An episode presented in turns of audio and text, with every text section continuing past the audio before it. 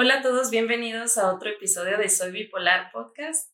El día de hoy estoy muy emocionada porque por fin pudimos concretar una agenda, mi terapeuta y yo. Es eh, con, con Ann, tomo terapia psicológica de enfoque cognitivo-conductual desde hace ya, ¿desde hace cuánto? ¿Dos años? ¿Año y medio? Un año y medio.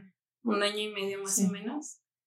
Eh, de hecho, fue antes, antes del diagnóstico o después? Fue justo como después. Justo después, sí, sí, es cierto, fue justo después. Em, y pues, no sé, creo que es muy emocionante platicar con ella porque nos puede decir mucho tanto de mi caso personal como en general, eh, pues el enfoque terapéutico, como, no como debería de ser siempre, pero creo que tiene mucha experiencia, yo confío mucho en Anne y pues nos va a platicar cómo es para ella hacer la terapia, qué ha visto pues en sus diferentes casos terapéuticos y ha trabajado con varias personas, tengo entendido, que, que tienen trastorno bipolar, entonces creo que va a ser una perspectiva muy amplia. En este podcast Soy Bipolar quiero hablar sobre cómo se siente vivir con trastorno bipolar desde la persona que lo padece, cómo nos enfrentamos a diferentes situaciones de la vida, cómo se intersecta la bipolaridad con el trabajo, con las relaciones, con las amistades, con el dinero, con los episodios depresivos, con los episodios de hipomanía.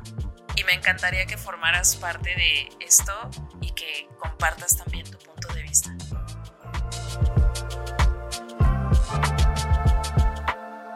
Muchas gracias por invitarme hoy. Estoy muy emocionada también. Es un tema, ya sabes, siempre me encanta hablar de salud mental. O sea, puedo hablar horas de esto. Eh, pues soy Anne, eh, soy psicóloga eh, con enfoque cognitivo-conductual y, este, y pues sí, estoy apasionada de salud mental, entonces es un gusto para mí estar aquí. Muchas gracias. Em, yo creo que el primer tema del que quisiera platicar ahorita fuera de, de la grabación, estábamos justamente platicando pues qué queríamos hablar, eh, desde qué enfoques queríamos tratar las cosas y seguramente esto pues va a durar más de la duración típica de una hora porque son muchos temas. Entonces, de las primeras cosas que Anne me, platicaba que, que, estaría bueno platicar era del estigma, porque recientemente lo vio en, uno, en un caso con una de sus pacientes que fue diagnosticada eh, con trastorno bipolar. Entonces, pues no sé si nos quieres platicar qué fue lo que pasó. Sí, o sea, quiero como remarcar la diferencia entre la popularidad del diagnóstico en, en el sentido de que escuchas en todos lados de que, ah, eres bien bipolar, soy bien bipolar. Entonces, lo escuchas por todos lados y luego, por otro lado, cuando a alguien le llega ese diagnóstico, parece que se acaba el mundo, ¿no? Entonces, me sorprende mucho esa, ese desfase de que tanto lo escuchamos a todos lados, en todos, eh, mal usado, obviamente, pero pues así lo, lo escuchamos así, pues yo casi a diario, ¿no? y, este, y a la vez la, el shock que causa en el diagnóstico, ¿no? O sea, todavía hay mucho estigma alrededor de ese diagnóstico. Eh, justo ayer me pasó, le decía a Francia que ayer recibió una paciente que ha estado como muy en shock y ha estado como hasta evitando venir a terapia porque su psiquiatra la diagnosticó con trastorno bipolar. Entonces, pues sí, es sorprendente como, como alguien que le dices, ah, sufres de ansiedad o sufres de depresión, no hay problema.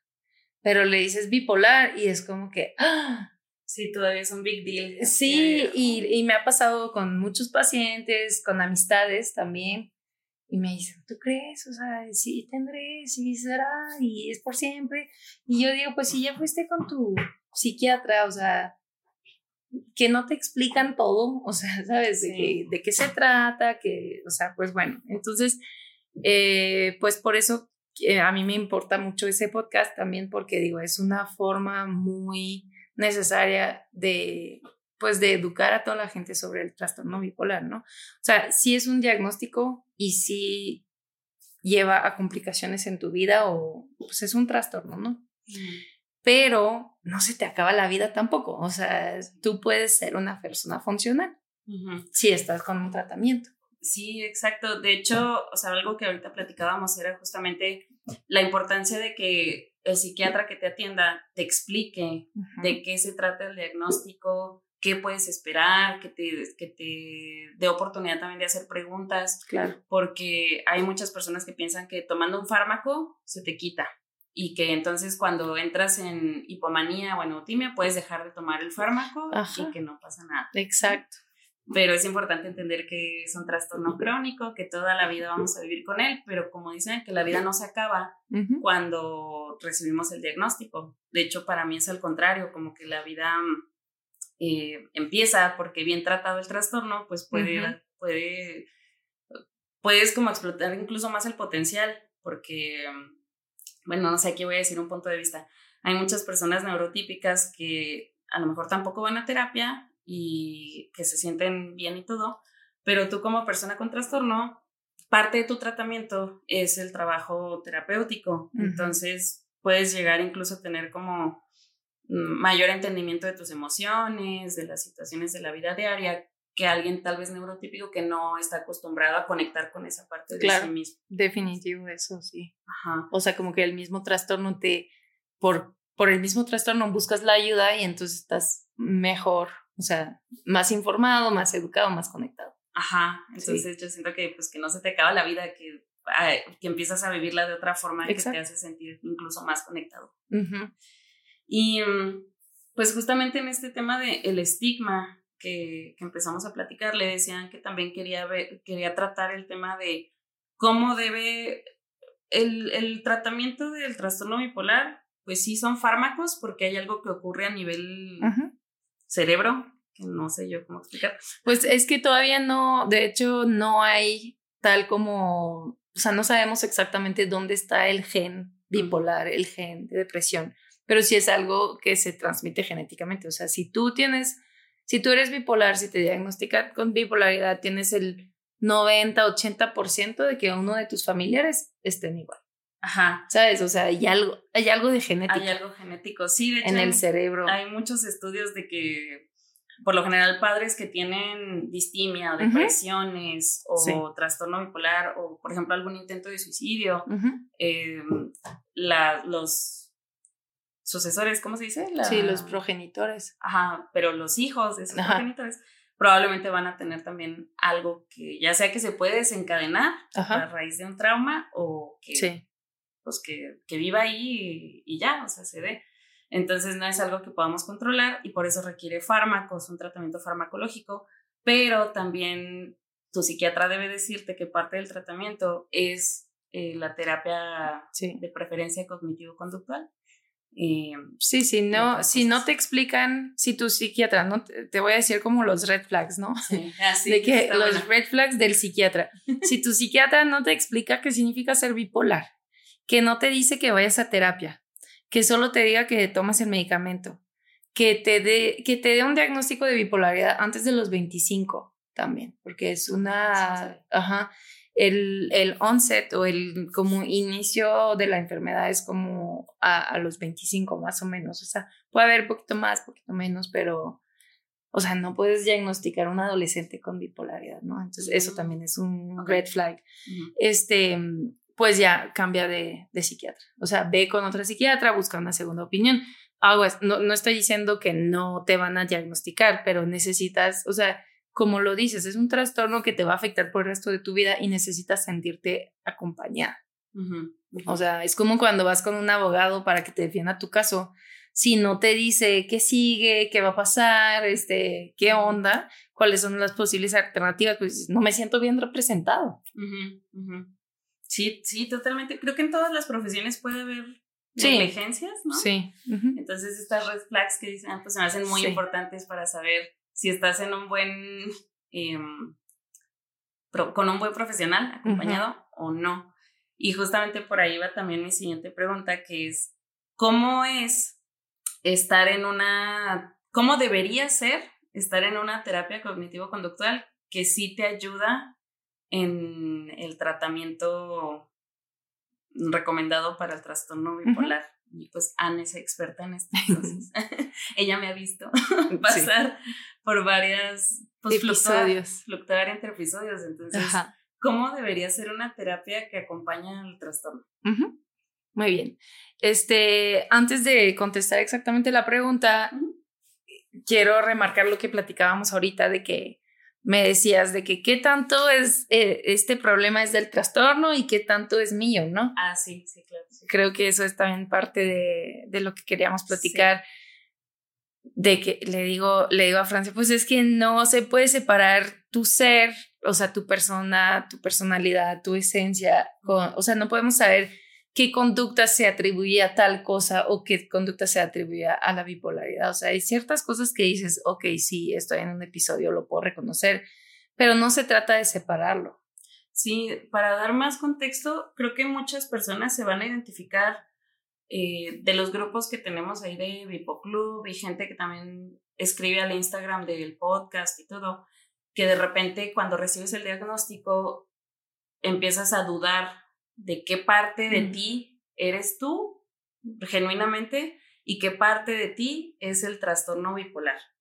Y la respuesta, que a mí también me, me costó trabajo aceptarla, internalizarla y todo, la respuesta es que no puedes separar lo que eres tú de lo que es el trastorno bipolar, porque el trastorno bipolar forma parte de ti como persona, o sea, es, un todo. Sí, te, te lleva a tener ciertos pensamientos, ciertas conductas, entonces no lo puedes realmente deslindar. ¿eh? Y creo que es en todos los trastornos. ¿eh? Te, mencionaba el ejemplo de mi hijo, mi hijo tiene TDA, entonces si me dices de que qué tanto es de él, su personalidad, esa inquietud o esa movilidad, y qué tanto es del TDA, pues, o sea, no, no te puedo decir, o sea, te puedo decir que en el momento que él ya no es una persona funcional, es decir, poder estar sentado en la escuela, por ejemplo, ya eso pues se llama TDA, ¿no? Pero si no rebasa ese nivel de funcionalidad, pues es parte de, de tu ser. Sí. Entonces creo que eso es como el el límite, ¿no? De que cuando tú te preguntas de que, ah, esto es mi bipolaridad o soy yo o así, es como, en el momento que dejo de ser funcional, dejo de poder ir a trabajar, dejo de poder tener una relación sana, tengo conflictos, lo que sea, este, entonces ya dejo de ser funcional en alguna área de mi vida y ya podemos decir, ok, estamos en el... En un episodio. En un episodio. se está manifestando. Se está manifestando. El trastorno. Así es. Pero no es que esté separado de ti. O sea, pues Sí, más que querer separar es buscar, ¿estoy siendo funcional o no? Esa es la pregunta, ¿no? Entonces, eh, regresando ya a la pregunta de cómo se ve una terapia cognitivo-conductual, es como que primero pues tiene que haber cierto grado de no funcionalidad, porque si estás ahí es porque algo no está funcionando, ¿no? Puede ser más o menos grave y eso es lo que determina como la severidad del trastorno, qué tanto te está afectando, ¿no? Entonces, eh, primero es identificar como dónde estás dejando de funcionar. Y para eso se hace como un mapa de tus áreas de vida, por ejemplo, tu área personal, de tu persona, tus cuidados personales, de tu área romántica, de tu área de familia, tu área ocupacional, espiritual, etcétera, ¿no? Son ocho. Entonces, se hace como un check de que cómo andamos en esas ocho áreas de vida y es si estamos siendo funcional. ¿Sí? Ya detectamos de que, ok, no estamos siendo tan funcional acá o acá o acá. Y esa funcionalidad también la defines o sea, es bajo tus criterios. Yo no puedo decir si tú estás siendo funcional o no. Imagínate qué peligro que yo diga, mm, no, tienes una relación casual, entonces no estás siendo funcional. No, pues, o sea, ¿sabes? Sí, o sea, tu, tu subjetividad no puede intervenir como terapeuta. Mis valores o lo que yo creo, mi religión, lo que sea, no va a intervenir. O sea, yo te voy a preguntar, ¿estás siendo funcional? ¿Te está funcionando? ¿Te está haciendo bien? Si tú me dices, sí, pues está bien. O sea, yo no tengo por qué querer cambiar algo que para ti está funcionando, ¿no? Ajá. De hecho, también por eso es muy importante ser honesta con el terapeuta, si no, nada de esto, nada, no va a funcionar, ¿no? Claro, sí, no. Ajá. Sí, cuando la gente me dice, es que no te quiero decir, y yo, ok, me tienes que decir, porque si no, no te puedo ayudar. O sea, si no me dices las cosas, pues no tengo toda la información para ayudarte, ¿no? Ajá, y ahí es importante también, o sea, bueno, red flags de terapeuta, este, que, que um, primero que haga juicios hacia ti por lo que le cuentes, ¿no? Sí, sí, sí. O sea, un terapeuta no debe hacer juicios de si estás bien o estás mal, porque bueno, yo creo que no existe bien o mal, no. más bien funcional o no funcional. Exacto, todo está dentro de lo funcional o no funcional. Por ejemplo, hay gente que me dice, no, es que para mí el alcohol no es un tema. Y yo digo, a ver, y vamos por área de vida y digo, ¿te está ayudando a ser funcional en tal área? Ah, pues no. O sea, como que les ayudo cuando son conductas destructivas también a darse cuenta de drogas, alcohol, o sea, sí y te pregunto, ¿no? ¿Crees que te está haciendo una persona más funcional? Y ya la gente se va contestando a sí mismo de que no, pues mm, me estoy haciendo güey, o sea, no me está haciendo más funcional. Sí, o sea, esta área la verdad es que no. Ajá, pero porque ahí son conductas destructivas, pero todo lo que son decisiones, o sea, de, pues de cómo llevas tu vida, yo no te voy a decir cómo llevar tu vida, te voy a preguntar, ¿te funciona eso? Si te dijera de que, a ver, has peleado toda la vida con tu mamá, eh, ¿eso te funciona? Mm. Y pues sí, es como... Pues sí, si tú dices sí, pues ok, entonces quédate ahí, yo no te voy a mover de ahí, ¿sabes? Pero entonces, o sea, es, primero es como, o sea, en terapia es mucho enfocar en la funcionalidad, de que qué quiero que, que sea diferente, dónde quiero ver las cosas de otra forma.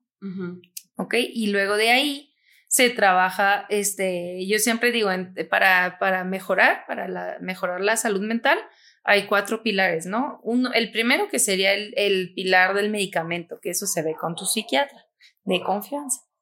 Ah, este, Un terapeuta psicólogo no te puede recetar Ah, también súper red flag. Sí. De que si tu psicólogo o tu terapeuta te receta algo, red flag. Este, pero bueno, eso es la parte que se ve con el psiquiatra de preferencia que sea un psiquiatra que, que haga macho, que haga, que trabaje junto con tus psicólogos, eso es lo ideal. Entonces, ese es el primer pilar, como que necesitas el medicamento en caso de que se necesite, obviamente, o sea, no en todos los casos, pero en la bipolaridad pues casi siempre se requiere.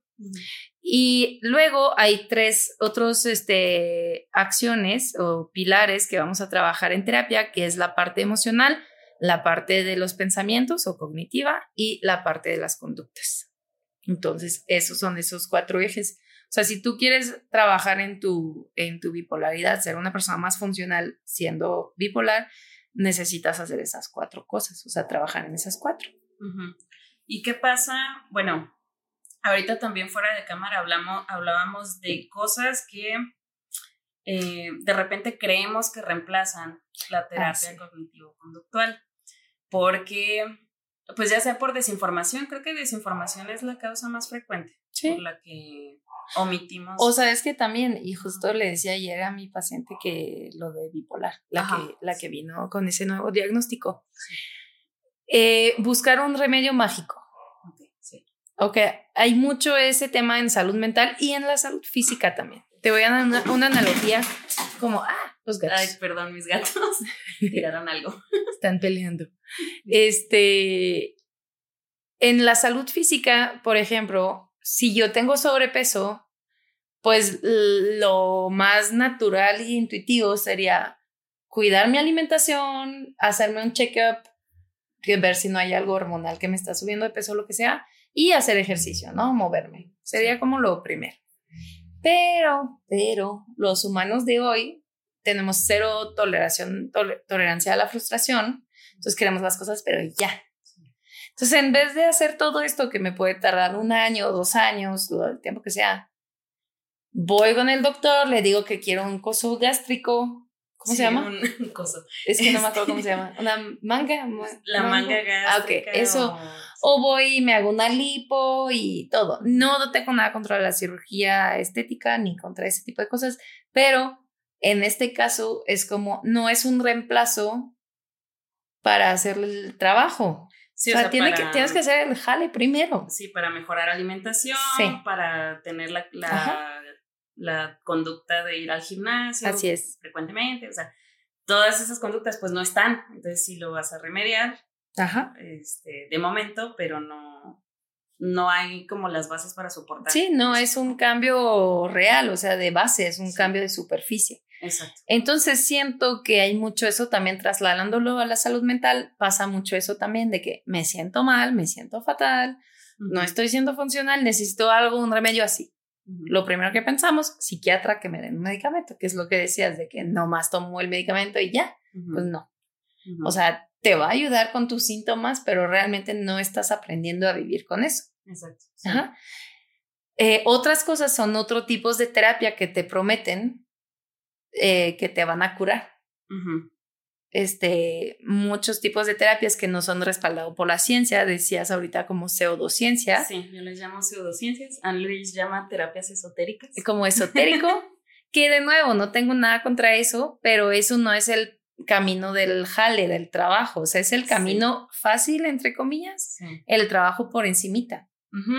Que, que justo le decían, o sea, yo en algún podcast toqué el tema y para mí es como espiritualidad, si lo quieres ver así, o cositas que te ayudan, pero es importante saber que no reemplazan la terapia cognitivo-conductual, que es la que te va a ayudar y, la que te va a costar trabajo y en la que vas a estar, si tienes trastorno bipolar, pues toda la vida. Sí, necesitas estar acompañado de alguna forma. Entonces, eh, te digo, cuando vas con el doctor y te pone la manga gástrica, te va a decir, necesitas cambiar tu alimentación. O sea, si es un doctor ético, ¿verdad? Te va a decir, necesitas cambiar tu alimentación, necesitas cambiar tus hábitos antes de hacértelo. Bueno, es, eso es la terapia, es, es, ese jale, o sea, no hay otra forma que eso, o sea, lo tienes que hacer, tienes que hacer el jale. Sí. Este, y eso es la terapia cognitivo-conductual, o sea, trabajar desde la base, trabajar desde la raíz, aprender a vivir con lo que, con lo que es, no tratar de borrarlo por encima.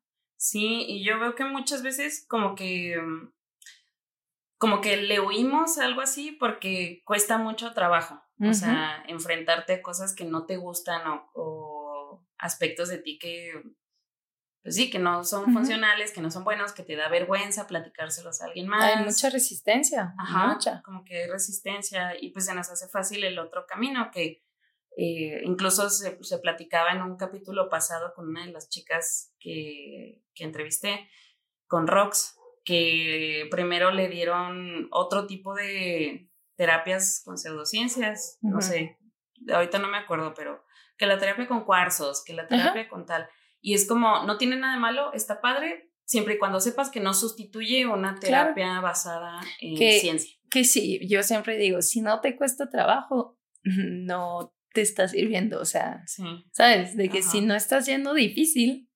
incómodo, pues no vas a ver resultados. Entonces, si tú vas a una terapia donde por ponerte un cuarzo en la frente, no sé cómo sea la terapia de cuarzo, X. Este es algo pues que a ti te relaja, que no te cuesta trabajo, pues probablemente no te va a generar un cambio profundo, o sea, te va a relajar porque obviamente estar sin celular durante media hora, una hora, a todos nos haría bien, o sea, no solo a una persona bipolar, o sea, a quien sea. O si tú vas a un Reiki, este, te va a hacer muy bien, te va a relajar un chorro pero no estás generando un cambio, no estás haciendo estrategias, no estás haciendo, no estás teniendo herramientas, estás dependiendo de alguien para estar bien en ese momento. Sí, o sea, son paliativos. Ajá, exacto, sí, e, eso es buena palabra porque es como, ajá, es eso. Sí, sí, entonces, este, hay un punto que quería tocar que se me olvidó. Ah, ya, ya me acordé. Que justamente este tema del el trastorno bipolar, pues los pilares que dijo, ah, los cuatro pilares que dijo son los esenciales y tres de ellos pues se trabajan en terapia y va a ser incómodo, pero vas a aprender herramientas para ir cada vez, cada vez siendo menos impactado por, la, por los, las fluctuaciones, las fluctuaciones de, del ánimo. Y me quería ya meter en un tema más personal porque mm, hay mucha información en general sobre, pues sí, cómo se trata a nivel terapéutico, ya vimos algunos red flags de, psicólogos, de psiquiatras, eh, pero creo que es bien, bien interesante e importante ver un ejemplo de la vida real. Entonces, pues ya sabe todo el mundo, o sea, mi vida como que es ya muy pública. o sea, todo lo que me pasa, todo lo que trato y todo. Entonces quería preguntarte como que pudieras dar algunos ejemplos de tú como terapeuta, cómo evalúas a un paciente, tomando en este caso pues a este paciente em, cuando tiene trastorno bipolar, cómo vives y cómo ves esos, la hipomanía, la depresión y qué herramientas me has dado ¿no? a mí para Sí, cómo lo hemos trabajado. Pues en tu caso, la verdad fue más fácil porque rara vez vienen los pacientes con diagnósticos. Mm, o sea, por lo regular llegan conmigo antes de llegar del psiquiatra. Ah, ok, sí. Entonces, pues a mí me ayuda cuando ya llegas con un diagnóstico, pues me fijo en el patrón, ya sé qué patrón fijarme. Tampoco, o sea, también tengo pensamiento crítico en cuanto a los diagnósticos de psiquiatras porque, pues, o sea, puedo tener otra perspectiva o lo que sea. O sea, yo veo mis pacientes más seguidos que el psiquiatra, por ejemplo. Entonces, pero bueno, en tu caso, este, pues me platicaste del diagnóstico y yo empecé como a fijarme también en esas fases. O sea, sabiendo que son ciclos, en tu caso de ciclos de depresión, de baja, y luego ciclos de hipomanía, donde tienes mucha energía, donde hasta lo veo en tu diálogo es más rápido, tu diálogo es muy diferente. O sea, la forma que hablas, que, o sea, veo la ratita, haz de cuenta cuando estás en, en episodios depresivos, la ratita va así. De que cámara lenta. Ajá y así. Y cuando estás más en hipomanía, la ratita va a correr, corre, corre, corre. Como que o sea, es esa velocidad de pensamientos y que se repercute en el hablar también, ¿no? Ajá. Este, también en la socialización se ve mucho en tu caso de que cuando estás en episodios depresivos se ve que no sales de tu casa, no hablas con nadie, no quieres hacer las cosas, no quieres salir. Este, y cuando estás en hipomanía, al contrario, ¿no? Es cuando reconectas con todos y, y así. Entonces, eh, yo trabajo mucho, como lo sabes, desde las áreas de vida, las ocho áreas de vida, y entonces hago como una radiografía cada vez que veo a un paciente o cuando te veo a ti, digo, bueno, ¿cómo va en todas sus áreas de vida? Y basado en esa evaluación, puedo saber si estás neutral, si estás en depresión, si estás en hipomanía. O sea, y lo he visto fluctuar. Sí. Y cómo, por ejemplo, bueno, ahorita no me acuerdo, los momentos de depresión como que son más borrosos en mi cabeza, ¿no? Entonces ahorita no me acuerdo de alguna vez que haya llegado así. Este, pero ¿cómo cambias la terapia en base a en qué episodio? Oh, yo sí me acuerdo muy bien de una vez que venías, pero con todo. Me acuerdo mucho, o sea, fue hace como unos meses. No me acuerdo la fecha exacta, ¿verdad? Pero me acuerdo como ver, ya ves que yo le llamo a la depresión como la fuerza, está las sombras, ¿no? O sea, esa sombra, todos tus bullies en tu mente que te van diciendo y tienes tú la desfortuna o fortuna de ser muy inteligente, entonces tus bullies a veces te usan, usan esa inteligencia para el mal. Entonces es como muy macabélico porque es como luchar con algo que razona, o sea, tiene vida propia, ¿sabes? O sea, entonces me acuerdo mucho de esa vez que llegaste y yo no estaba hablando contigo, estaba hablando con la sombra. Okay. Y creo que te lo dije en ese momento. Eso fue la estrategia que yo decidí tomar en ese momento porque ya habíamos hablado de eso y te dije, estoy hablando con la sombra. O sea, como, no como si fueras poseída, tampoco no estamos en, eso, pero se siente muy diferente cuando estoy hablando con tu tú neutral que con tu sombra. Ok. Ajá. Creo que ya me, me acordé. Sí, te acordaste. Sí, sí, ese comentario de no estoy hablando contigo, estoy hablando con, con, la sombra. Y como que eso a mí me hizo consciente también de, desde dónde estoy funcionando. exacto. Porque antes, en sesiones anteriores, me acuerdo que habíamos hablado de la luz y de la sombra. Y tú me decías de que es que batallo como para verlos, porque están muy, estás muy inmersos en ellos, ¿no? Y entonces, y más la luz, como que no la, no, le veías la, la, la fuerza, ¿no? Y entonces, por eso ahí, cuando empezaste desde la sombra, te dije, eso, eso, sombra, eso. Esto que está pasando ahorita, pura sombra. para que también puedes identificar, porque cuando lo identificas ya puedes trabajar con eso. Si no lo ves, ¿cómo vas a trabajar con algo que no ves? Ajá. Y, y sí, como decían, como que tengo la fortuna o desfortuna de que soy muy racional, como que razono mucho las cosas, yo en mi caso particular, ¿no? Entonces, cuando Ana habla con mi sombra, mi, sombra tiene mucho sentido. Tiene mucho sentido, muchos argumentos y así, y no, o sea, el chiste es no entrar en debate con eso porque tú me vas a, o sea, la sombra me va a contestar algo, o sea, siempre va a tener algo. ¿no? Y aparentemente racional. Ajá, aparentemente racional. Entonces yo te digo, ok, sí, sí, es cierto. ¿Y qué vamos a hacer? Sí. Y ya la sombra se queda como que, ah, cabrón, no me vas a estar como cuestionando y así. Y yo, no, no, está bien, está bien. Piensa lo que quieres. Sí, y eso sí es cierto porque, sí es cierto porque Anne me enfrenta con esta cosa. Cuando yo estoy en la sombra, soy muy argumentativa. Ajá. Entonces, em, digo, no, no es que esté bien, pero siento que podría ganar cualquier debate porque... Sí, por eso yo sé que es en vano. Es en vano, porque no te puedo, o sea, no te puedo ganar porque la sombra es macabélica y no quiere, no me escucha aparte, o sea, no le importan mis argumentos. Sí. Entonces, cuando Anne me dice, por ejemplo, algo que ha usado mucho últimamente, que me dice, pues es que la vida no es justa. Sí, eso no, eso que está pasando es injusto. Y pues sí, la vida no es justa. Y ahí es donde mi, sombra se queda. Sí, se queda como trabada ok, no, pues sí, ok, no es justo. ¿Y ahora? Pero sí, es como, ¿y qué vas a hacer? O sea, ¿qué vas a hacer con eso? La vida no es justa, ya es un hecho, lo establecimos, estamos de acuerdo.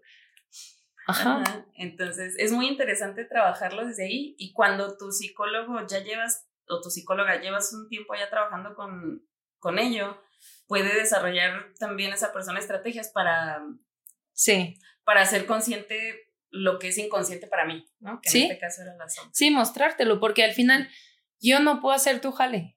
O sea, ese trabajo que platicábamos ahorita que se tiene que hacer para mejorar, yo no lo puedo hacer por ti.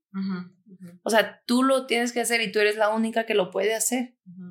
Entonces te tienes que dar cuenta. Sí. Y ahí es donde es bien importante también tú como paciente estar comprometido con eso, porque, por ejemplo, cuando Anne me deja tareas, si yo no las hago, Mm, voy a llegar en el mismo punto en el que me fui a la siguiente terapia, que también es un proceso, o sea, no está mal llegar igual, pero, pero cuando yo me comprometo es cuando veo el, cuando puedo notar cómo, por ejemplo, en este caso, voy reconociendo a la sombra. Claro.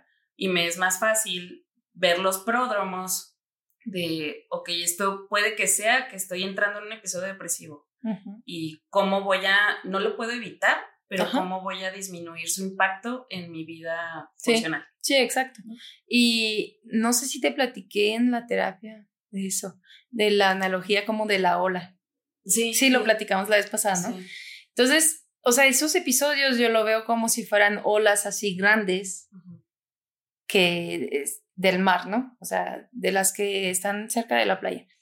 Entonces, si tú te vas como gorda en tobogán en el episodio, te vas ahí en la ola y lo vas a vivir como un remolino, o sea, te va a arrastrar, te va... Sí, feo. Entonces, como dices, no vamos a evitar el episodio, pero ¿qué tal si lo vemos desde la playa? Lo observamos. O sea, más en la observación que no estar como tan enganchada en el episodio de que notar, estoy notando que mi bully tal o mi, mi parte de la sombra está muy activa en este momento, pero no engancharte con ella, sino fusionar. Sí, que pues que cuesta mucho trabajo, o sea, sí, claro. lo decimos así de que, ah, sí, pero pues la neta a mí me ha costado mucho trabajo y hay veces que todavía me, me puedo enganchar porque Anne le llama bullies, voy a poner contexto aquí, sí. Anne le llama bullies a los pensamientos intrusivos que todos tenemos, pero que en el trastorno bipolar, en la depresión, son muy marcados. Esas voces que yo digo que te gritan, no vales nada, eres feo, este, nadie te quiere, todas esas voces, han, les pone como la personificación de un bully que te está gritando cosas. Entonces, cuando dice bullies, a eso se refiere. y pues sí, o sea, a veces es imposible para cuando yo estoy en un episodio muy, muy bajo, no escuchar eso. Sí. O pensar que no es mío, porque, pues como tú dices, se fusiona. Se fusiona. Se fusiona mucho. Em, pero justamente, digo, también estoy tomando un curso de ANS sobre amor propio. Em, justamente cuando empiezas a separar de que estos pensamientos no son míos, sino que son los bullies gritándome, es cuando también puedes hacer esa observación desde lejos. Sí, alejarte. Es que el chiste es de fusionar.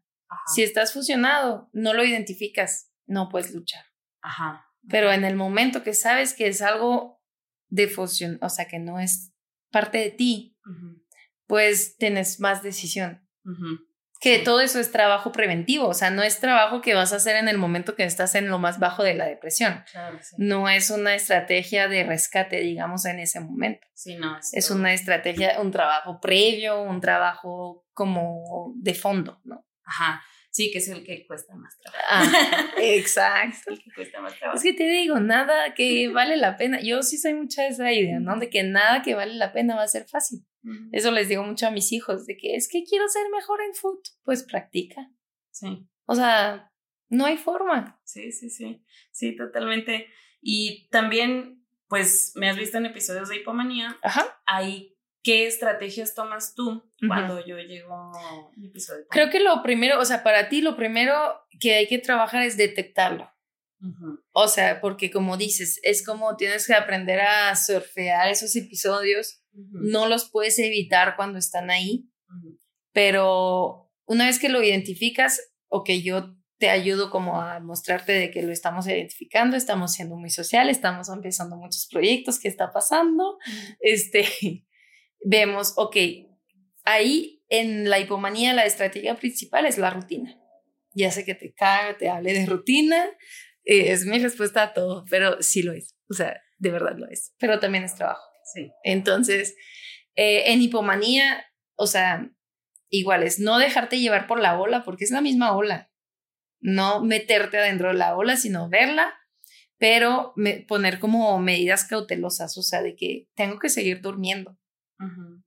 Porque una de las cosas principales en la hipomanía es no dormir, que puede pasar también en episodios depresivos, pero es muy diferente, o sea, se ve muy diferente. Entonces, no dormir suficiente y eso te lleva a más hipomanía. O sea, en general la falta de sueño te lleva a... Sí, te lleva a algún lado. A depresión o hipomanía. exacto. Entonces, si tú no duermes, probablemente también estés socializando. Si estás socializando, probablemente estés más propensa a consumir alcohol o otras sustancias. Y esto no nos ayuda para nada en la hipomanía tampoco. Entonces, te digo, es como en hipomanía en particular, es como quedarte, aferrarte a tus rutinas, de que me tengo que levantar a tal hora, tengo que hacer tal actividad, eh, comer, este, eh, iniciar, o sea, te van a dar ganas de iniciar, en tu caso es mucho de iniciar proyectos, este, conectar, hacer, hacer cosas, la verdad, geniales, ¿no? Este, pero a lo mejor tener como un recordatorio de que todo lo que empieza va a tener un seguimiento y saber que vas a tener un episodio depresivo a lo mejor en un futuro próximo. O sea, y estar consciente de las consecuencias, como tomar un paso atrás, ¿sabes? De que me voy a comprometer con eso y tengo que estar consciente que va a haber un momento que a lo mejor no lo puedo cumplir. Sí. Sí, de hecho, bueno, no sé, es que ahorita creo que estoy en un episodio, no estoy segura si de eutimia o de hipomanía, o sea, la verdad no lo sé.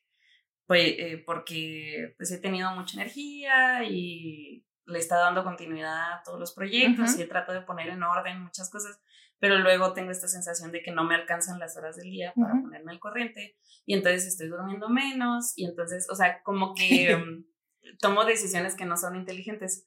Pero algo que he aprendido también en las terapias con él, pues es hacer consecuente con las rutinas. O tratar, porque a mí me cuesta sí, tratar, o sea, y a todos, ¿eh? No creas, o sea, eso es independiente de la bipolaridad. Por lo mismo que todos queremos todo ya. Sí. Y que no tenemos tolerancia a la frustración. Ajá este, no son muy buenos para las rutinas. Sí. O sea, imagínate la diferencia entre un ranchero de los años 60 encerrado en su rancho sin tecnología y así, su, la facilidad de tener una rutina. Ajá. A nosotros ahorita. Sí, como con muchos estímulos y todo eso. Muchas opciones. Ajá. muchos estímulos, o sea, es, es imposible, es muy difícil, no, no es imposible, pero es muy difícil tener una rutina. Sí, entonces algo que a mí me, me ha ayudado mucho que, que Anne me dice es como, a ver, tu rutina no tiene que ser que todos los días te levantes a las 8 de la mañana porque pues depende del episodio o de la... Sí, eso no funciona para ti. Ajá, no, no me funciona. Pero lo que sí puedes hacer es saber que tienes que dormir 8 horas, por ejemplo, independientemente de a qué hora te, te duermas, por, por, dar un ejemplo, ¿no? O que mm, vas a dedicar 3 horas a este proyecto independientemente de a qué hora empieces a hacerlo. Entonces, ese tipo de cosas como que a mí me ayudan a tratar de poner orden, pero sí es de las cosas que a mí me cuesta más trabajo controlar, porque además en mi caso se siente bien.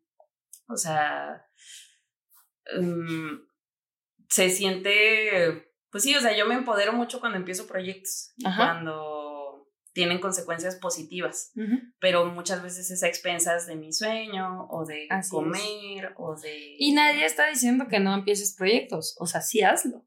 Aprovecha la hipomanía, digo, ya está ahí. Ajá. O sea, aprovechalo, hazlo, pero no a costo de de lo que es necesario para tu sobrevivencia. Ajá, voy a tomar el ejemplo otra vez de la playa. Es como llegan las olas, pero las surfeas, o sea, en lugar de que te revuelques, las surfeas, pero si las surfeas de más, pues terminas en otra playa. Exacto. O sea, algo así. Exacto. Algo así, siento que. Sí, o sea, es como nada puede ser a expensa de tu rutina. y, y, por rutina no, no, como dices, no es de que ocho, tengo que ser tal, nueve, o sea, no.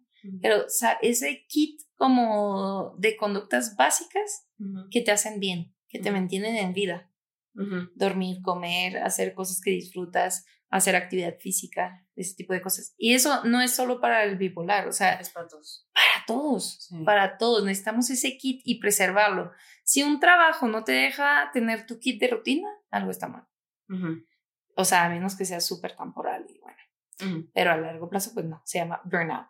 O sea, eso va a pasar. De hecho, iba a decir que yo, o sea, cuando estoy así, tiendo mucho o sea, me voy como tan de lleno a cosas de trabajo, por ejemplo, que termino en burnout y pues está. Ajá, es contraproducente, o sea, no. Entonces te digo, si, una, si un trabajo no te deja, o sea, por los horarios o así, o la carga no te deja tener tu kit de rutinas, estamos mal.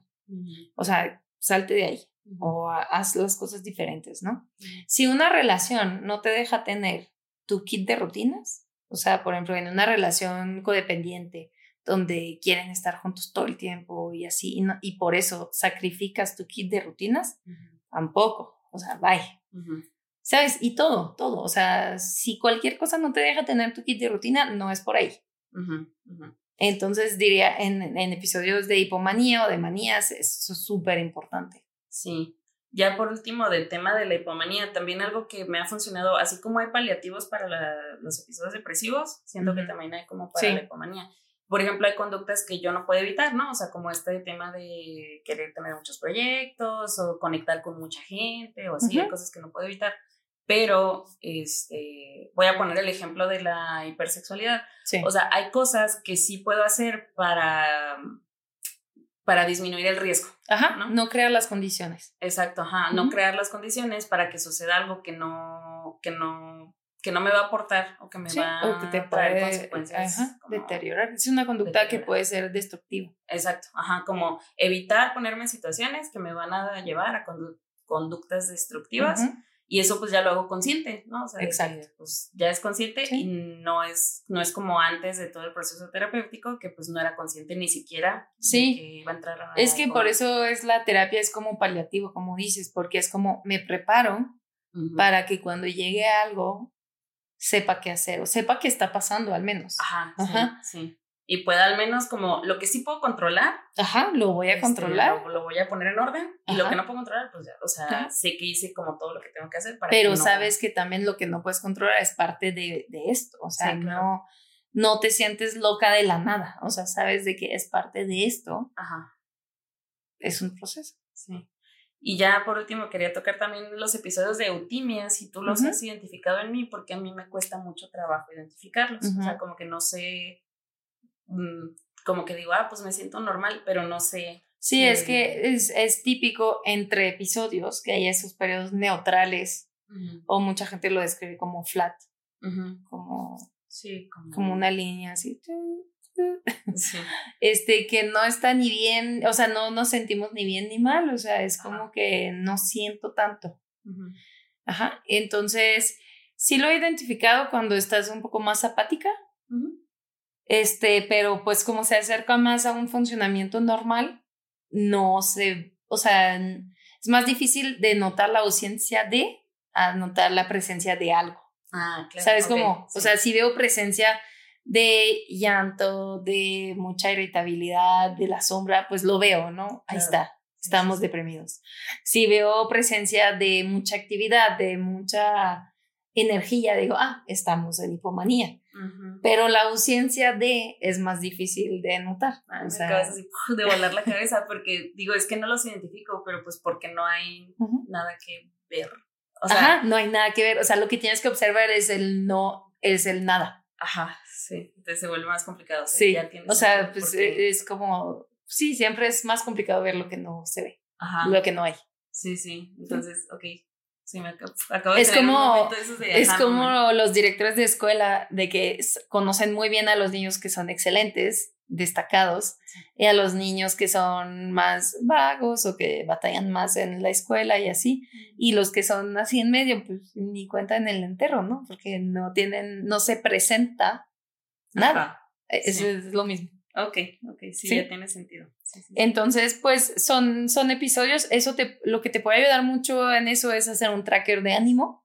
Es algo muy sencillo, a diario traqueas tus, porque cuando, cuando eres bipolar no es que tienes cambios de ánimos de que minutos o horas, ¿no? Es más, dura días. Entonces, sí es una buena práctica hacer un tracker de ánimo de días, ir poniendo y puedes hacer este como gráficas o sea, poder verlo. Y, y también ahí retomando un poco lo que hablábamos al inicio de que, o sea, también toda la gente tenemos fluctuaciones y, y el estado, el estado de base no es la felicidad, no es el, ah, sino es, o sea, paz, flat, o sea, no, es, no hay alboroto. No más que por lo mismo que vivimos en un mundo generado, lleno de estímulos y todo, creemos o hemos creado a pensar de que, llegado a pensar de que el, el baseline o lo que debo de buscar es estar feliz y estar así pero realmente eso es hipomanía, o sea, sí, sí, ¿sabes? pero como si... Estar persiguiendo constantemente la... El rush. Sí, constantemente esta sensación de que algo muy cool está pasando, no sé, no sé cómo. Sí, pero mucha gente en este mundo viven en ese estado pensando que eso debería de ser el estado normal. Ajá. O viven infelices pensando que deberían estar Exacto, exacto, pero realmente están bien, o sea, así es la vida, o sea, es flat, ¿sabes? De que no necesariamente es... Sí. Hay un libro muy bueno que se llama The Happiness Trap, que habla de eso. Ok. Excelente. Me encantó y lo hay una versión ilustrada, entonces es como muy fácil de leer. Lo vamos a dejar por aquí. Sí, sí, sí, sí, sí, sí, se lo súper recomiendo. Está cortito y todo, súper padre, y habla de eso. Ok. Este, entonces, te digo, o sea, como que el neutral, irlo arrastrando, tratando de identificarlo, que es más difícil, pero tratar de identificarlo y como disfrutar, tratar de verlo desde el lado de lo que hay, que es paz. Sí, porque no hay excitement, no hay depresión, pero hay paz. Hay paz, ajá. Sí, porque, o sea, de nuevo en los, en los comentarios que de repente recibo o que hay en los grupos de trastorno bipolar, es como, pues es que me siento aburrida o aburrido porque no, pues no estás en la vorágine o en las olas, ¿no? Sí. Retomando la referencia. Sí. Eh, y muchas veces el consejo que dan otras personas ya como que tienen más eh, tratado el trastorno bipolar, es como que es un periodo en el que te tienes que acostumbrar a sentir paz. Ajá. No toda la vida tiene que ser este. Sí, ese alboroto. ¿Qué pasa mucho eso cuando la gente empieza a querer meditar? Dicen, no, es que es bien aburrido meditar. Pues porque es la ausencia de estímulos literal. o sea, de eso se trata. ¿Cómo no va a ser aburrido? O sea, pues, o sea, eso es la definición de la meditación. No estar con estímulos constantes, estar conectado a ti en el momento. Entonces, Pues es, es tipo así, o sea, es como aprender a como desestimularnos o estar bien sin tener todos esos estímulos para bien o para mal. Ajá, para bien o para mal. Como pasa también mucho en las relaciones, ¿no? De que llegan chavas y luego, ay, es que estoy con ese chavo y pues todo muy bien, pero como que... Muy aburrido. Ajá, y yo, ¿quieres sangre? Queremos drama y así. Porque estamos, o sea, porque así crecimos, así nos, o sea, de una telenovela, por ejemplo. Ah, sí. En la telenovela, si no hay drama, es como que, ay, qué aburrido. Ajá, sí, sí, sí. Entonces, estamos condicionados a que lo padre o que la vida tiene que ser mucho así y realmente, pues no. Es el autosabotaje, ¿no? Ajá. de que cuando algo está muy tranquilo. Sí, de que, "Ah, ¿qué va a pasar? Ajá, Esa es la, la sí. ansiedad ahí asomándose. Sí, y ahorita mencionabas que, pues que los cambios de humor son normales en personas neurotípicas y en personas este, neurodivergentes, o sea, los cambios de humor son normales. Pero no hay que confundir los cambios de humor del trastorno bipolar con un cambio de humor, pues, Sí, no, Normal. nada que ver. Y ahí lo que puede ser el referente es el funcionamiento. volver a este de Sí. ¿soy funcional o no soy funcional? Ajá. ¿Cuáles son las ocho áreas? Ocho áreas de vida. Es tu área personal, que es como tu salud física, tu salud mental, tu sueño, tu todo eso. Eh, romántica, tu vida romántica incluye como sexual y el tipo de relaciones que tengas. Eh, familia de origen, es tus papás, hermanos, abuelos, quien te crió, em, las relaciones que tienes ahí. Eh, espiritual, que sería toda esa parte que puede ser a través de como terapias alternativas, de, puede ser a través de la religión, a través del contacto con la naturaleza, a través del contacto con el universo, o sea, es como algo más grande que tú, básicamente, contacto con eso. Eh, ocupacional es a qué te dedicas, a qué le das tu tiempo. Pues desde soy estudiante, eh, trabajo en una empresa, trabajo por mi cuenta propia, trabajo en la casa, este, pues todo lo que te ocupas, ¿no? Y qué tanta satisfacción te da y todo eso. Y luego es el financiero, que tiene que ver con lo ocupacional por lo regular, de que si es un tema que te estresa las finanzas o así. Y luego tenemos la parte social, que es como tu relación con tus amistades. Y el último es hijos, relaciones con hijos o si no tienes hijos, por ejemplo, decir, ok, área de vida de hijos, ¿cómo ando? No tengo hijos, ¿ok? Pero quiero tener hijos, no. Ah, entonces andamos al 100. Ok, ¿Sabes cómo? O sea, no tienes que tener hijos para tener esa área de vida. ok, sí que corresponde nada más. Ajá. Y en todas las áreas de vida es el match. Por eso te digo, no, no intervienen los valores del terapeuta en esto, porque lo que para ti es estar bien con tu familia de origen, pues a lo mejor no lo es para mí, pero no importa. Si para ti está bien, estamos bien, ¿sí? Ok. Te voy a mandar un- la ruedita de las ocho áreas para que la adjuntes. Sí, entonces viene, viene una ruedita y vas calificando cada área. Y puedes hacer un check así semanal o hasta diario, ¿no? De que cómo ando en eso. Y asegurar de que estés haciendo estrategias para estar más cerca del 10 en cada una de tus áreas. De lo que es el 10 para ti. Para ti. vez. Ajá, de nuevo. Sí, es, todo eso es para ti. Sí. Y otra cosa también que quería platicar contigo es que, o sea, ya hablamos mucho de, bueno, eh, cómo me has tratado a mí que tengo Ujú. trastorno bipolar y todo, pero sí hay que mencionar, o bueno, quiero retomar lo del principio que decíamos que eh, una persona es una persona completa, tenga Ajá. trastorno o no tenga trastorno. Sí. Entonces, adicional a, a los mood swings o el cambio de, de ánimo, eh, pues sucede la vida, ¿no? Y en la vida hay cosas que nos pasan que nos ponen contentos y cosas que nos pasan que nos ponen Descontentos. descontentos, tristes. Entonces, o sea, también esa capa, por eso, bueno, me gustaría que tú lo expliques mejor, pero por eso Anne dice que no podemos separar el trastorno o que el trastorno es irrelevante cuando estás en un proceso terapéutico, porque de todos modos hay que tratarlo todo, eh, Exacto. todo en conjunto. O sea, si, por ejemplo, a mí me pasó, ¿no? Que atravesé una ruptura amorosa y el trastorno seguía ahí, pues también hay que tratar la ruptura amorosa aunque el trastorno siga ahí. Y si el trastorno lo, lo hace peor, pues Anne me va a dar herramientas de todos modos para, para pues, llegar de todos modos a la eutimia o al, al flat que dicen. Sí, sí, es que eres un todo definitivamente. Y eso pues no es para invalidar el diagnóstico ni nada de eso, sino sí, o sea, yo lo veo mucho así de que sí me importa tu diagnóstico, quiero saber si tienes algún diagnóstico, pero al final de cuentas, o sea, es irrelevante porque yo te voy a tratar como una persona completa, independientemente si tienes un diagnóstico o no, y te voy a ayudar a acompañar a llegar a lo que es el 10 para ti en cada una de tus áreas de vida. ¿Sí? Sí. Entonces, como dices, si tú eres una persona eh, con bipolaridad y que estás atravesando una ruptura, o sea, pues no puedo decir, no, sabes que la ruptura no lo vamos a ver porque aquí estás solo para lo de bipolar. O no te puedo decir de que eh, solo vamos a tratar la ruptura, no vamos a tratar lo bipolar. Lo bipolar yo no lo voy a tratar, no vamos a hablar de eso, solo vamos a tratar la ruptura. O sea, ¿cómo? Sí, pues. Son cosas así, o sea, es entrelazado, o sea, todo se, se combina, ¿no? O sea, porque porque en sí una ruptura es, una, es un evento puntual.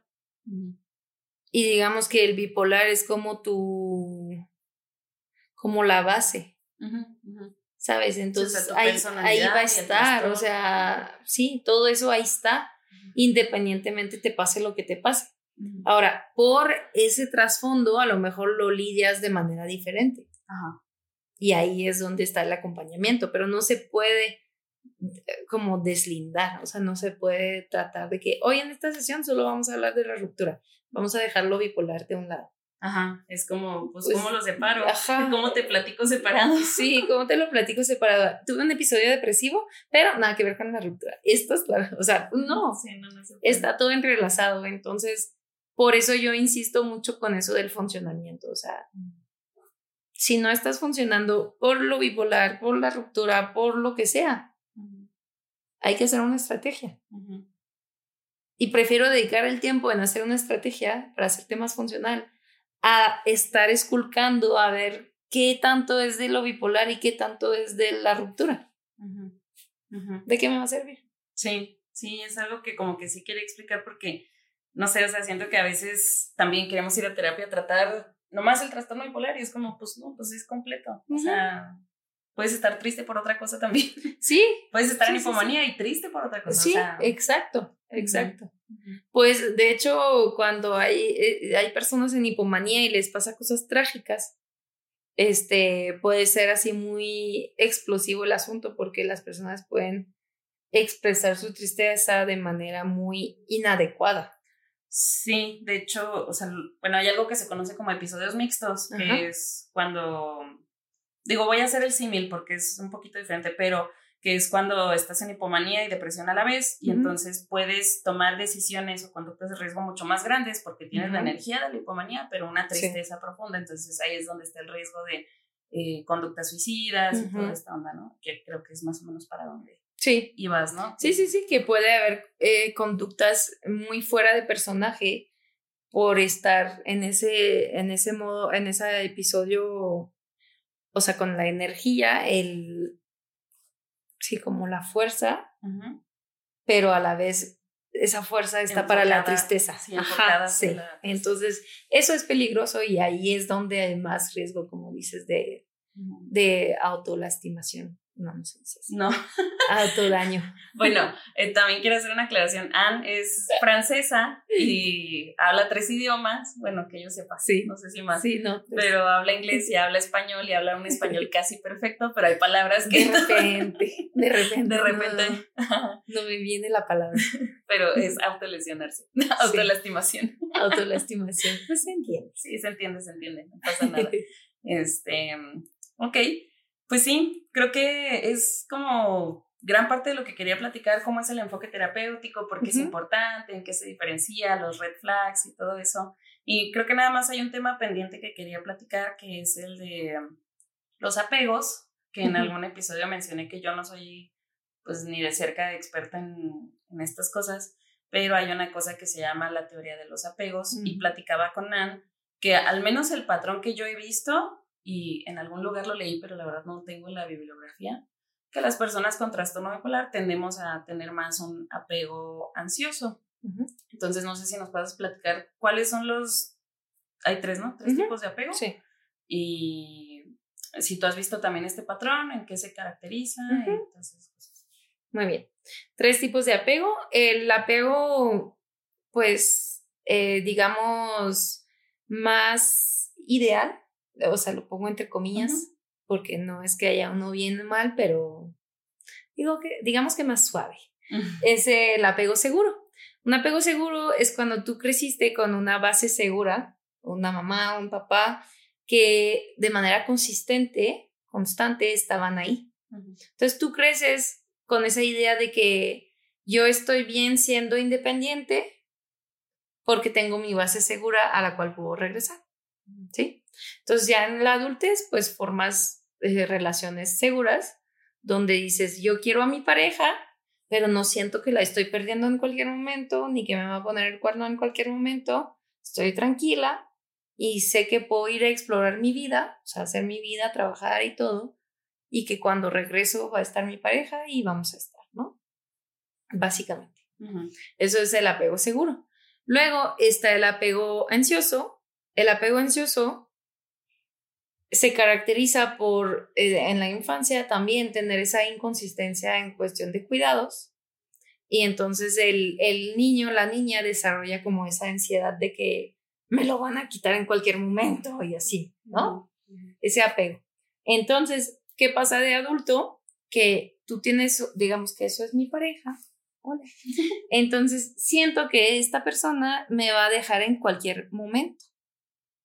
O sea, siento como ese abandono latente, ¿no? De que, o de que como yo pienso que no soy suficiente, muchas veces se liga con eso, este, creo que esta persona va a encontrar algo mejor o así, ¿no? Y entonces no puedo tener, por ejemplo, mi kit de rutina básica porque, ¿qué tal si mientras hago esto le estoy desatendiendo, ¿no? Entonces eso nos genera, nos lleva a tener relaciones con dependencia emocional este, donde estás así de que no se me vaya a ir. Eso es el apego ansioso. De que quiero estar contigo todo el tiempo porque así, mientras estoy contigo, estoy bien. Estoy segura que no te vas a ir o que no... Que no me vas a dejar, que no te vas a ir, que no me vas a dejar de amar. Eso pues es muy cansado. ¿Sí? Eh, esto, entonces, es el apego ansioso. El apego evitativo es, yo quiero estar con esta persona, quiero, o sea, de verdad quiero, pero en mi infancia el relacionarme ha sido causa de mucho daño. De que cuando he confiado en la gente y me he acercado, me han hecho daño, me han abandonado. Entonces, quiero, pero luego cuando estoy cerca, así me acerco, me da mucho miedo. Entonces me voy para protegerme. Y aparte, el hecho de que se acerque otra persona me hace sentir como que me están quitando mi independencia y como que me van a quitar algo mío. Entonces da mucho miedo. Entonces los evitativos buscan las relaciones, pero cuando se acerca, se aleja. Y va y viene. Okay. Y si lo mezclas con poca responsabilidad efectiva, pues ya te imaginas. Sí, sí, sí. Entonces la peor combinación, la, la, peor combinación que puede haber, obviamente, es apego ansioso con apego evitativo, porque el ansioso necesita estar así y el evitativo cuando se siente así, siente que le está quitando todo su ser, su autonomía, y entonces le hace así. Ajá. Para acá, ¿no? Entonces detona más a este, etcétera, etcétera. Sí. Ajá. Entonces, lo que, lo que decías del apego ansioso, este, mm, lo que te comentaba ahorita, no he visto un estudio como tal que, que hace como relación entre, ajá, entre las, los, el, la bipolaridad, por ejemplo, y el tipo de apego.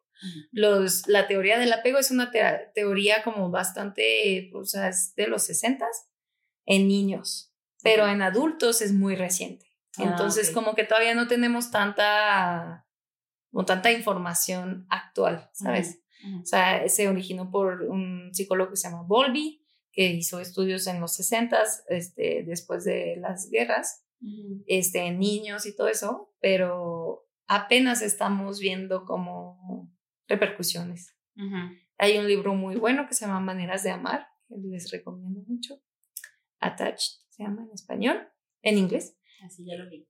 Sí, es, es muy de hecho, bueno. lo recomendé en ese ah, episodio. Ajá, habla, describe muy bien todos los tipos de apego y así.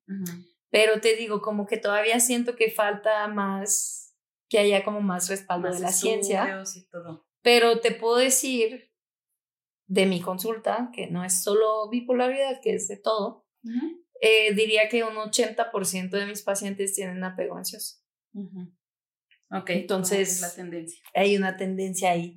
Sí hay evitativos, sí tengo evitativos, pero también no sé qué tanto sea representativo, porque alguien evitativo no necesariamente tiene un problema con ser evitativo. Claro. Entonces no va a buscar, no va a llegar a mí. Sí, o si también alguien que tiene apego ansioso eh, tiene sus necesidades cubiertas, probablemente. Ajá. Tampoco va a llegar. No, ajá. No, los ansiosos de relaciones, por ejemplo, si hay dos ansiosos que están en una relación codependiente, no llegan a terapia. Ajá. O sea, pueden llegar a terapia por otras razones, pero por eso no. Ajá, ok, ok. ¿Sí?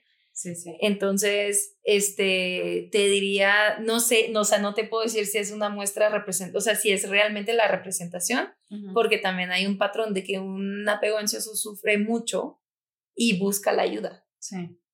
Y un apego ansioso evitativo, como no entra en contacto con el dolor, sea, sí sufre, pero no lo reconoce igual. Este, pues no busca ayuda. Entonces, sí, es difícil. Es, difícil, saber cuál es la realidad del porcentaje, digamos, pero yo en terapia sí atiendo muchísimas más personas ansiosas.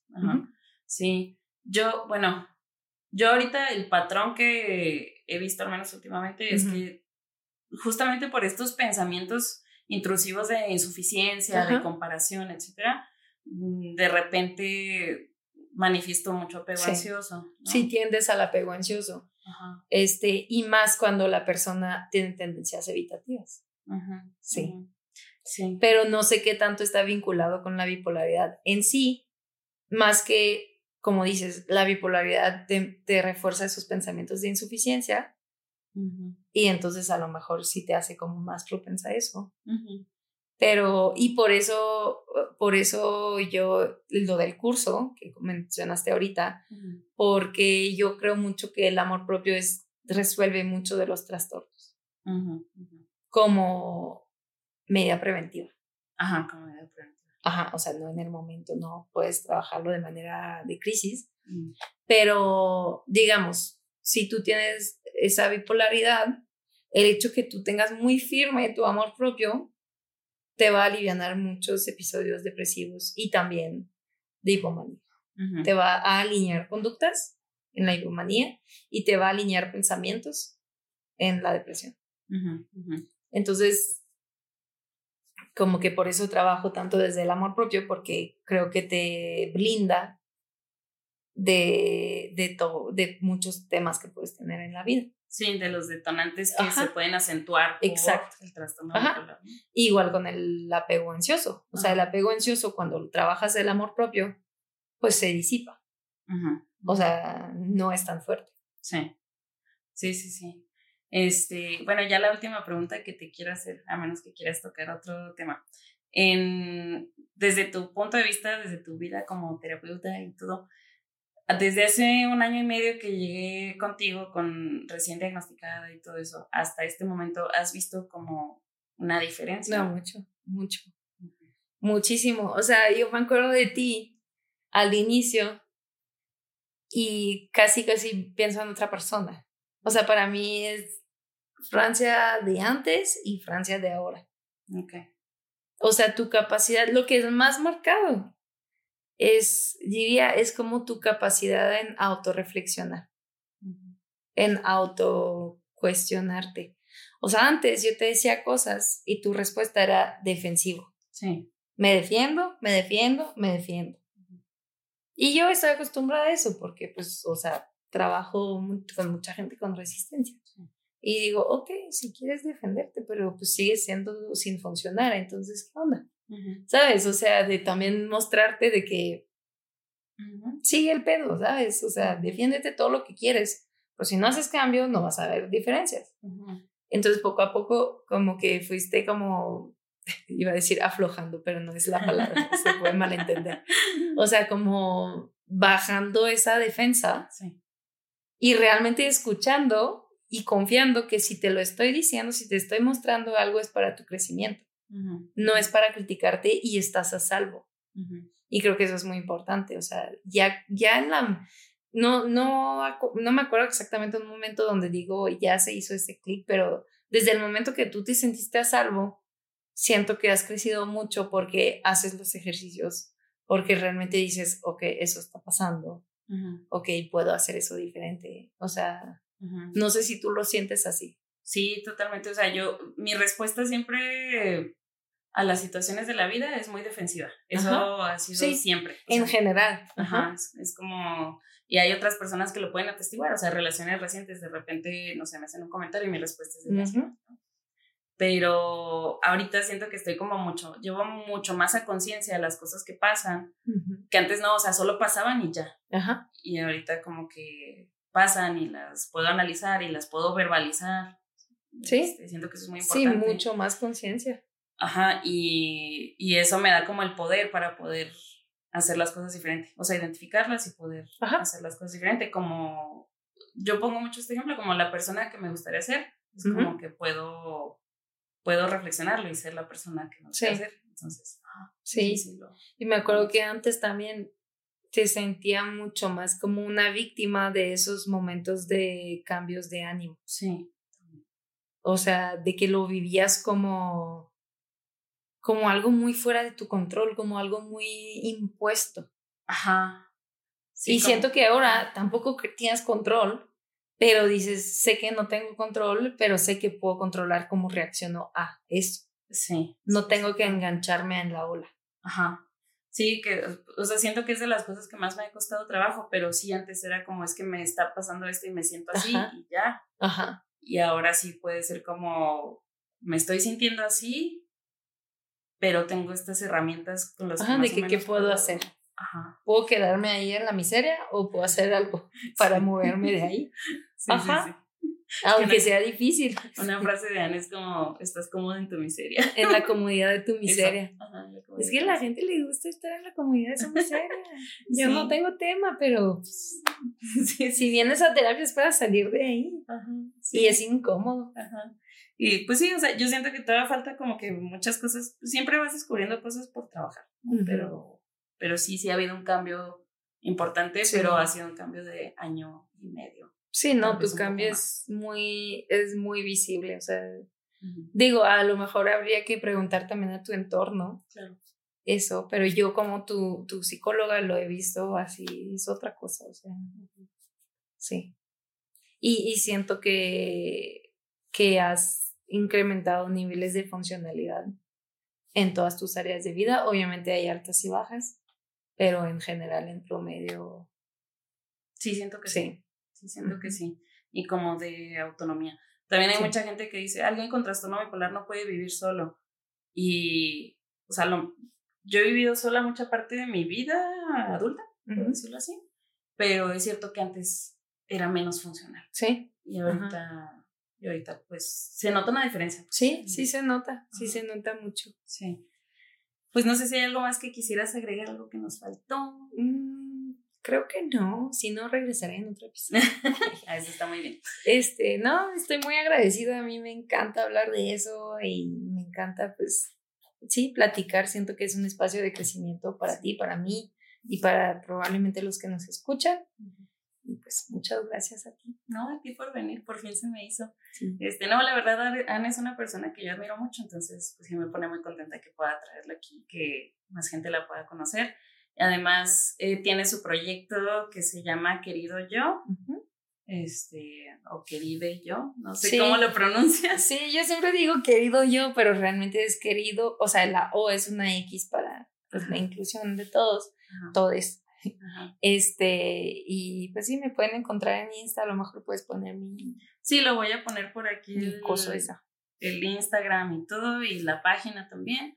Y pues tiene varios proyectos que igual también pueden estar pendientes. Tiene su propio podcast, tiene los cursos en el que yo estoy, uno, bueno, saca como generaciones del curso de amor propio, en el que yo estoy ahorita, pero seguramente vas a abrir más, después, ¿no? Sí, en enero, en, la tercera generación. Ajá, va a abrir otro, que pues que la verdad sí, sí vale mucho la pena, entonces Voy a dejar aquí todos los contactos de Conan. Este, gracias. Y pues sí, muchas gracias por estar aquí escuchando el podcast. Pues, pues ya, nos vamos. Adiós. Bye.